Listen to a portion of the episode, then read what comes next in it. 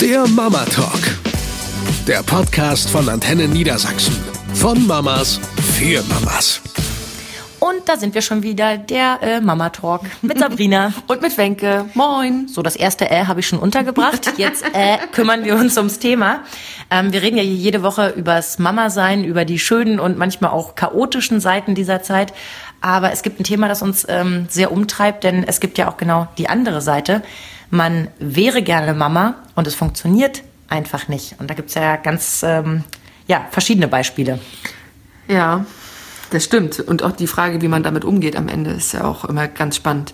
Ich selbst habe ähm, ziemlich schnell äh, das Glück gehabt, schwanger zu werden. Ich habe im Januar meine äh, Spirale rausgenommen und im April war ich schwanger. Rausnehmen lassen, will ich hoffen. Ja. ja, wir lachen jetzt, aber ja, tatsächlich habe ich rausnehmen lassen. Im April war ich schwanger, im Mai wusste ich es dann und im Juni habe ich es dann wieder verloren. Ziemlich zeitnah. Also ich glaube zehn Wochen so groß wie ein Fingernagel vom kleinen Finger, hat man mir damals gesagt. Viel größer war es nicht. Darf ich mal fragen, wie man das merkt? Gar nicht. Äh, das war ganz kurios. Meine Freundin Tanja rief mich an, ähm, ganz aufgeregt, voll der Tränen. Ihre Tochter hat ähm, Röteln gehabt, Ringelröteln. Mhm. Und das Problem an Ringelröteln ist, sie sind ansteckend, wenn man sie nicht sieht. Ja. Und äh, für Schwangere ist, sind Ringelröteln äh, ja, voll Katastrophe. Hier einen Kollegen, als ich mit dem ersten Kind schwanger war, der auch Ringelröteln hatte. Ich bin schier wahnsinnig geworden. Ich wollte nicht zur Arbeit gehen. Mhm. Und dann bin ich nächsten Tag zur Arbeit, äh, also zum Arzt gegangen und habe gesagt, können Sie bitte gucken, ob alles in Ordnung mhm. ist? Und der hat nichts gefunden. Da war nichts mehr. Ich war völlig fertig, bin dann zu meiner Frauenärztin gefahren, aber ich stand so unter Schock, ich konnte nicht mal heulen, das war irgendwie ganz strange. Naja, da musste irgendwie alles ganz schnell gehen und dann sagt sie, wir können jetzt warten, bis es äh, auf natürlichem Wege oder lässt es halt wegmachen. Und dann habe ich gesagt, nee, wenn, dann machen wir es gleich. Und ich bin auch von Anfang an ganz offen damit umgegangen. Du weißt das ja. Ich weiß das. Ich habe an dem Tag, als du es mir gesagt hast, mehr geheult als du in dem Moment. Ja, also, weil für mich war das so, äh, im ersten Moment, ist, ich war total geschockt das war für mich unvorstellbar. Wie kann mir das passieren? Weil ich immer das Gefühl hatte, ich bin ein absolutes Glückskind. Mhm. In dem Fall eben nicht. Und alle sagten, warte doch bis zur zwölften Woche, wer weiß, ob es überhaupt ist. Und danach wäre das ja sicherer. Ich habe schon vorher allen erzählt, mhm. weil ich mich einfach so gefreut habe, dass es so schnell ging. Na, dann haben, haben wir das Kind halt wegmachen lassen. Oder das, was mal ein Kind hätte werden können. Mhm. Ähm, so lapidar das auch klingt. Und ähm, die Ärzte haben dann gesagt, und vielleicht war es auch meine offene Art, weswegen das dann doch wieder geklappt hat, wir sollten jetzt mal bitte drei Monate die Füße stillhalten und es nicht wieder probieren. Wir haben uns natürlich nicht dran gehalten und nach vier Wochen war ich direkt wieder schwanger.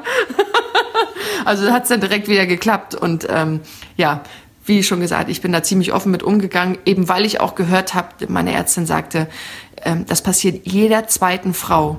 Und da war ich erstmal erschrocken und dachte, was? Mhm. Das konnte ich gar nicht glauben. Ich war, jetzt muss ich kurz rechnen, ich bin 39, Klasse zweieinhalb, äh, ich war 36 und habe mit noch bisher niemandem darüber gesprochen, dass der mal sein Kind verloren hat. Ja. Und plötzlich passiert es dir und du denkst, du bist nicht allein. Du bist umgeben von Frauen, denen das möglicherweise schon passiert ist und keiner sagt was. Ja. Warum nicht? Ja, das verstehe ich auch manchmal nicht. Also diese, diese Solidarität, die du in dem Moment ausstrahlst, wenn du jemanden in den Arm nimmst und sagst, ich weiß, wie es dir gerade geht, ich habe das auch hinter mir. Und gerade wenn man dann so lapidar das jetzt klingt, aber so eine Erfolgsgeschichte wie bei dir, ich habe das im, mein Patenkind ist auch so ein Fall. Die war ruckzuck schwanger mit 42, ja, zack, Pille abgesetzt, war schwanger. Erzählt mir davon und sagt mir drei Tage später, hat nicht geklappt. Und ich habe Rotz und Wasser geheult, als die aus meiner Wohnung war, weil vor ihr wollte ich natürlich nicht heulen. Ich habe in dem Moment kein Kind verloren. Ich komme mir da total schäbig vor, wenn ich die bin, die heult. Aber es berührt mich natürlich. Ja, da steht meine Freundin und sagt, ich wollte ein Kind und es hat nicht funktioniert. Bums, einen Monat später war die mit meinem Patenkind schwanger. Der ist äh, perfekt. Er ist einfach perfekt, ja. Und ähm, dadurch hatte ich schon mal Berührung damit. Also für mich war das, ich habe ja mit, mit 28 mein erstes Kind bekommen. Für mich war das im Vorfeld immer klar. Ich habe mich mit dem Fall immer auseinandergesetzt und versucht, mich darauf vorzubereiten, dass wenn es passieren sollte, dass ich nicht mit mir, der Welt und, und allem irgendwie ins Hadern komme, sondern dass ich mir sage, das ist äh, einfach eine Wahrscheinlichkeitsrechnung und die kann dich jederzeit treffen. Und die Wahrscheinlichkeit, schwanger zu werden, ist schon so gering, liegt irgendwie bei 20 Prozent pro Zyklus, ja? 20 Prozent, selbst wenn du wie die Kanickel übereinander hergehst. so, dann hat, aus diesen 20 Prozent hast du einen Treffer. Und dann ist immer noch eine 50-prozentige Chance, dass es nicht funktioniert. Und das muss man sich zahlenmäßig manchmal einfach einfach vor Augen führen. Natürlich hast du Mütter in deinem Umfeld, ja, die werfen ein Kind nach dem anderen, denkst du, haben die keinen Fernseher, ja? Und die gehen damit so selbstverständlich um, als würden sie zwei Kaugummis kauen. Ich habe aber genug Freundinnen, die es komplett anders erlebt haben, die jahrelang erst auf natürlichem Wege es versucht haben, die dann mit, mit verschiedensten, also was ich jetzt alles weiß über IVF, ICSI und wie das alles heißt, es gibt die verschiedensten Variationen, wie viel Hilfe, also ähnlich wie bei so einem E-Bike, wie viel möchten sie zuschalten, gibt es das eben bei der Reproduktionsmedizin auch. Also es gibt die, ähm, wo der Weg verkürzt wird, indem also das Spermium des Mannes in, in eine lange Pipette, also eine ewig lange Pipette gepackt wird und das wird dann eben direkt in die Gebärmutter reingespritzt, damit der Weg nicht so weit ist, damit die es an die richtige Stelle schaffen. Und dann gibt es eben die nächsten Möglichkeiten mit Medikamenten und so weiter, mit, mit Vollnarkose und Einsetzen der, der Eizellen, die schon vorher rangezüchtet wurden und, und, und das ist nicht nur ein wahnsinniger Kostenaufwand, es ist vor allem auch eine psychische Belastung sondergleichen. Also es fängt ja damit an, dass du Hormone kriegst, äh, Östrogen bis in die Haarspitzen. Also meine Freundinnen, die haben geheult, die haben aufgeblähte Bäuche gehabt, die haben sich im Ganzen so oh Gott, wie vor der, wie vor der Periode in zehnfacher Ausführung, ja. Also so richtig hässlich, kacke, blöd, alles doof und, und die waren maulig und irgendwie, es ging nicht voran und ja klar, wenn die Geschichte gut ausgeht, dann. Und das ist ja meistens so, dass wir nur diese Geschichten ja, kennen. Eben. Alles, was vorher passiert, wird ja immer fein säuberlich ähm, nach dem Motto unter jedem Dach ein Ach für sich mhm. behalten, weil jeder, keiner darüber reden will. Kein Mann will sagen, ich bin nicht äh, fruchtbar. Ja. Das ist also, das wird ja bei Männern oft auch gleichgesetzt. Also Unfruchtbarkeit und Impotenz ist ja für mhm. Männer derselbe Begriff, was ja völliger Blödsinn ist. Mhm. Also du kannst halt auch mit Platzpatronen schießen. Das ist überhaupt gar kein Problem. Es passiert halt nur einfach nichts. Mhm, absolut. Ich glaube auch, dass es ähm, schon im Vorfeld ja eine richtige Belastung ist. Also ich, ich kenne ähm, Fälle, wo Paare einfach sehr offen damit umgegangen sind. Die haben es halt eine gewisse Zeit probiert, haben dann festgestellt, es funktioniert nicht, haben sich zusammengesetzt und gesagt, okay, was machen wir jetzt? Sind zusammen zum Arzt gegangen. Er zum, zum äh, Urologen, ich kann sagen Herrenarzt, nein. nein. Sie zum Gynäkologen, so beide wurden durchgecheckt, dann wurde eben festgestellt, was passt nicht. Mhm. Oder vielleicht passt sogar alles und es funktioniert einfach nur nicht. Es gibt auch die Fälle, wo die fix und fertig perfekt zusammenpassen und es klappt trotzdem nicht. Ja. So, und dann kommen so tolle Sprüche ihr müsst das auch mal locker angehen. Hm? Ihr müsst euch davon frei wenn ihr Wobei, so das Druck stimmt. aufsetzt. Ja, aber mal ehrlich, wo fängt es denn an? Wo hört es denn ja, auf? Ja, es fängt damit an, dass wir äh, Menschen rundrum ständig fragen, und wann ist es bei euch soweit? Das ist das Schlimmste. Ja, genau. Und, und die setzen sich den totalen Druck aus und machen sich den Kopf und noch einen Kopf und noch einen Kopf. Und natürlich, wenn du dann so verkrampft bist, mhm. äh, sagt sag der Körper mal, auch. Sag mal einer Frau, die sich aufregt, ich jetzt reg doch. dich doch nicht so auf. dann Selbes Prinzip, wenn du sagst, ihr müsst euch da locker machen. Ich würde das nie sagen. Mhm. Nie, ich denke das nur. Also ich denke das tatsächlich aber nur sagen darf man das nee. nicht. Jeder kann ja glauben, was er will. Wer keine Migräne hat, weiß nicht, was Migräne ist. Der denkt halt, hm, Kopfschmerzen. Klappe halt. Ja, kann sich ja jeder seinen Teil ja, denken. Aber man muss die, ähm, man muss die ernst nehmen. Und wenn man das Glück hat, dass sich jemand in seinem Umfeld wirklich ein Stück weit öffnet, auch einfach mal zuhören und nicht mit so klugen Ratschlägen kommen. Nicht mit dem, ach komm, hm, machst du dich ein bisschen locker, das klappt schon. Hey, Millionen andere Frauen haben es auch geschafft. Ja, und Millionen andere Leute können Ballett tanzen. Kann ich trotzdem deswegen nicht. Und wir wissen trotzdem nicht, wie viele es nicht schaffen. Eben. Weil die Leute eben nicht darüber reden. Ja, und dann wird ja später auch irgendwann behauptet, nee, hat sich nicht so ergeben oder ach nö, wir, wir mögen unser Leben auch so. Wer sagt denn wirklich mal klipp und klar im Freundeskreis, ja, wir haben keine Kinder, weil es nicht geklappt hat. Wir haben uns von Herzen Kinder gewünscht. Die Stimmung am Tisch ist auch tot. Also ich weiß dann auch immer gelaufen. nicht, was ich sagen soll. Ich denke immer, scheiße, das war jetzt aber ein richtiges Fettnäpfchen. So, weil ich bin auch so, seitdem ich jetzt Kind habe, äh, möchte ich, auch wenn ich das nicht sein mag, manchmal auch Bekehrer sein und sagen, also wenn ich gewusst hätte, wie schön es ist, hätte ich früher angefangen, mm. um den jungen Menschen mm. zu mhm. sagen, schieb's nicht so sehr auf die lange Bank. Aber am Ende des Tages kannst du nie in den Kopf hineingucken Ganz und genau. weißt nicht, ob sie es nicht probieren und sich einfach nur nicht äußern wollen. Und das ist aber trotzdem total schwer. Ich habe im, im, Freundeskreis auch so einen ganz doofen Fall gehabt. Ähm, zwei Freundinnen von mir sind zeitgleich schwanger geworden. Also es sind beides Tischtenniskumpels von, von meinem Mann, die Väter. Und die Mädels sind wirklich, also fast auf den Tag genau schwanger gewesen. Die eine hat ihr Kind verloren, die andere hat ihr Kind bekommen. So, und jetzt, ähm, also mein Sohn wurde ein Jahr vorher geboren und ich komme in dieses Café rein und setze mich zu meiner Freundin und am Nachbartisch sitzt die, die ihr Kind verloren hat. Und ich war so völlig beknackt, aber ich selber war so äh, so blockiert, weil ich dachte, ich sitze hier wie ein Angeber. Oh, guck, ich habe ein Kind, du nicht. Was Blödsinn ist, die neidet mir nichts oder die, die hasst mich nicht nur, weil ich ein Kind bekommen habe. Weißt du ne? nicht. Gibt's es ist auch. erlaubt Ganz ehrlich, ist es erlaubt, sie muss es mir ja nicht sagen. Aber sie kann mich richtig kacke finden. Das finde ich völlig in Ordnung. Gott sei Dank, die Geschichte ist gut ausgegangen. Der Name ist nicht so häufig, deswegen sage ich den Kindern ihren Namen jetzt nicht. Aber sie haben eine wunderbare Tochter bekommen. Dann das sind die bekommen. weltbesten Eltern. Und ähm, ich muss sagen, ich habe damals, ich bin ja eh nah am Wasser gebaut. Ich glaube, das hat sich hier schon rauskristallisiert. Ich habe ähm, Rotz und Wasser geheult, als ich das erfahren habe. Weil alle von uns, die wir wollten, hatten wir Kinder. Wir haben alle unser Wunschkind bekommen. Nur die beiden nicht. Und es war so, du sitzt daneben. Oder auch Leute, die, die ähm, auch aus dem engeren Kreis, die haben ihren ersten Sohn bekommen, der ist so groß wie mein großer Sohn. Und irgendwann, so nach zwei, drei Jahren, habe ich gesagt, und wie ist bei euch so auch noch ein zweites? Ja, muss man mal gucken. Die waren immer so Larifari, so, ach ja, mal, wenn es sich ergibt, wenn nicht. Sind auch so ein cooles Paar, dass ich so dachte, wir haben auch nicht geheiratet, deswegen und so, ne?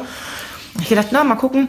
Und irgendwann, als wir dann enger befreundet waren, ähm, hat sie mir dann gesteckt, du, wir versuchen es schon eine ganze Weile. Wir haben ziemlich schnell die Pille abgesetzt nach der Geburt des Großen, aber es klappt einfach nicht. Und sie sind zum Arzt gegangen und der Arzt hat ihnen klipp und klar gesagt, dass sie ein Kind haben, ist ein Sechser im Lotto. Ähm, die Wahrscheinlichkeit, dass sie beide schwanger werden, ist einfach sehr, sehr gering. Es ist möglich, aber gering. Die haben dann die Kinderwunschbehandlung ähm, durchgezogen, also mit allem drum und dran, und es hat nicht funktioniert. Und obwohl ich weiß, dass man sagen muss, hey, seid doch dankbar, dass ihr das eine Kind habt und ne, der ist gesund, der ist munter, der ist toll, der ist wirklich toll, ähm, kann ich trotzdem diese Sehnsucht verstehen. Also ich kann trotzdem glauben, dass man hat es sich halt anders vorgestellt. Und für, ich denke gerade so in unserer Zeit, wir können irgendwie alles erreichen, ja, wir können, wir können alles machen, wir können in den Urlaub um die Welt fliegen, wir können uns scheiden lassen heutzutage, wir können jeden Job anfangen, den wir wollen, ja.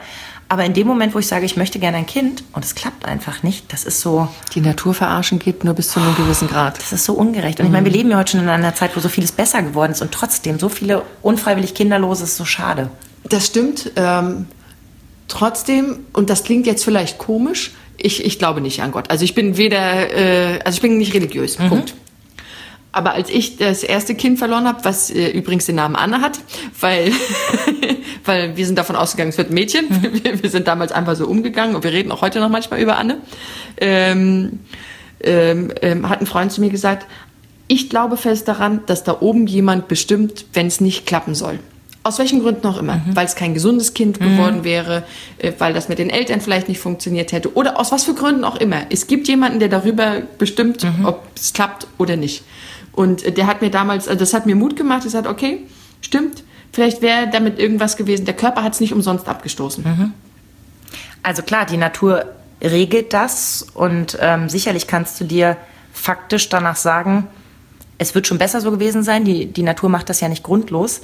Dennoch glaube ich, Fühlt sich scheiße an. Mhm. Und wenn es Klaas nicht geben würde, würdest du den, glaube ich, heute hassen, dass der sowas zu dir gesagt hat. Denn im Endeffekt behauptet er ja, irgendwas stimmt mit dir nicht oder mit deiner Beziehung.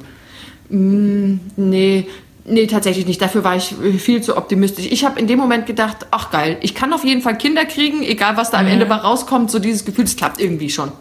Ich weiß auch immer nicht, also es gibt ja dann so Leute, die sagen, ja, noch schlimmer ist ja wenn.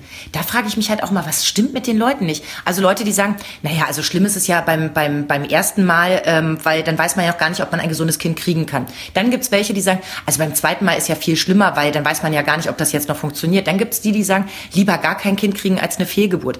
Ähm, dann gibt's diejenigen, die sagen, ja, aber immer noch besser, als wenn es zur Welt kommt und dann schwerstbehindert ist also Keiner ich finde immer wieder, ja, ich finde es immer wieder faszinierend, wie viele Leute sich so in Themen einmischen und dann eben auch oftmals so gut gemeinte Ratschläge. Und ich, ich unterstelle wirklich, dass sie es gut meinen, weil sie auch eben in der Situation nicht wissen, was man sagen soll.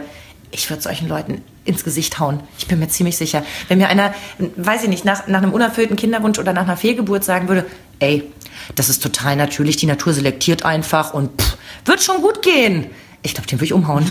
Weißt du, was ich ganz schlimm fand? Weißt du noch, als ich schwanger war und wir das im Radio erzählt haben? Ah. Und die Frau sich beschwert hat, ich sollte doch mal an die denken, die keine Kinder kriegen können. Ich dachte, hat irgendjemand mich eigentlich von denen gefragt, ob das gleich beim ersten Mal geklappt hat? Ich ärgere mich heute noch, dass du diese Mail überhaupt gesehen hast, denn ich hatte sie ja eigentlich schon in meiner ganzen Wut beantwortet und äh, du bist aber durch Zufall trotzdem noch drauf gestoßen, weil ich mich auch so geärgert habe und ich habe der Frau damals, das werde ich nie vergessen, weil es jetzt auch schon über drei Jahre her, ne? Ich habe ihr damals zurückgeschrieben, du kannst den Leuten nur bis vor den Kopf gucken. Natürlich habe ich mir nicht das Recht rausgenommen, ihr zu schreiben, wenn du wüsstest, dass meine Kollegin, die da gerade im Studio steht, eine Fehlgeburt hinter sich hat, du würdest dich schämen. Das würde ich niemals tun, denn das ist deine Geschichte und ich würde das niemals jemandem so erzählen. Hier sprechen wir jetzt offen drüber.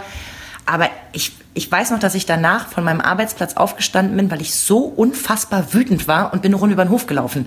Und genauso empfinde ich das aber einfach, um ähm, abschließend auch mal zu sagen, wie man mit Leuten umgeht, die halt einen Kinderwunsch haben. Ähm, guckt den Leuten nicht immer nur vor Kopf und entscheidet für euch, ähm, was jetzt da der richtige Weg ist oder nicht. Wenn es euch interessiert, fragt. Wenn genau. darüber reden wollen, reden Sie. Und wenn nicht, muss man das genauso akzeptieren. Und zwar ohne kluge Ratschläge, die einem am Ende nicht weiterhelfen, wenn man nicht selbst in der Situation war. Und ich würde mir ganz, ganz doll wünschen, einfach auch aus der Erfahrung mit, mit, mit Freundinnen, dass dieses Thema ein wenig enttabuisiert wird. Also, dass man wirklich offen ich meine, man muss ja nicht eine Zeitungsanzeige schalten oder es ins Internet rauspusten, aber dass man einfach sich mal bei einer Tasse Kaffee mit der Freundin zusammensetzt und einfach mal so seine Geschichte erzählt. Mhm. Ähm, ich glaube, das würde uns schon sehr weit voranbringen, dieses Thema ein bisschen entspannter alle anzugehen und einfach auf solche Dinge vorbereitet zu sein, damit es sich dann nicht komplett aus der Bahn wirft. Weil man fühlt sich dann nicht so allein, weil man mhm. weiß, es gibt noch andere, denen es so geht. Ich würde einen Tipp mitgeben, wenn man,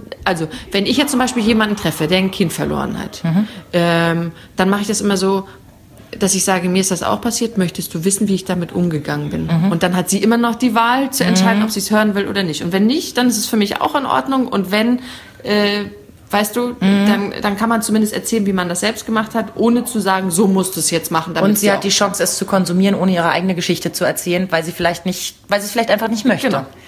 Ja, das äh, halte ich für einen guten Tipp. Ich glaube, gerade im Umgang mit ähm, Leuten, die man näher kennt, da ist es einfach. Da da weiß man einfach, da merkt man das an den Nuancen, an, an dem, wie sich die Stimmung verändert. Und bei Leuten, die man eben nicht so gut kennt, am Ende bleibt es dabei. Auch da muss man sich auf sein Bauchgefühl verlassen, wie man auf andere Menschen zugeht, wie die Reaktion ist und ähm, einfach auch mal den Mut haben zu sagen, ich halte jetzt mal die Klappe und äh, ziehe mich zurück, es geht mich einfach nichts an. So, wenn derjenige mal nicht möchte. Ich freue mich jetzt schon darauf, heute Klaas ein Küsschen zu geben, weil ich jetzt gerade in der Sekunde so dankbar bin, dass er da ist. Ich verspreche, beim nächsten Wutanfall, egal wie schlimm er ausfällt, werde ich mir sagen, ich habe so ein großes Glück, ich habe so ein großes Glück. Nein, im Ernst, ich, ähm, ich weiß das wirklich sehr zu schätzen, zwei gesunde Kinder zu haben. Habt einen schönen Nachmittag mit euren Kids. Tschüss. Eine Produktion von Antenne Niedersachsen.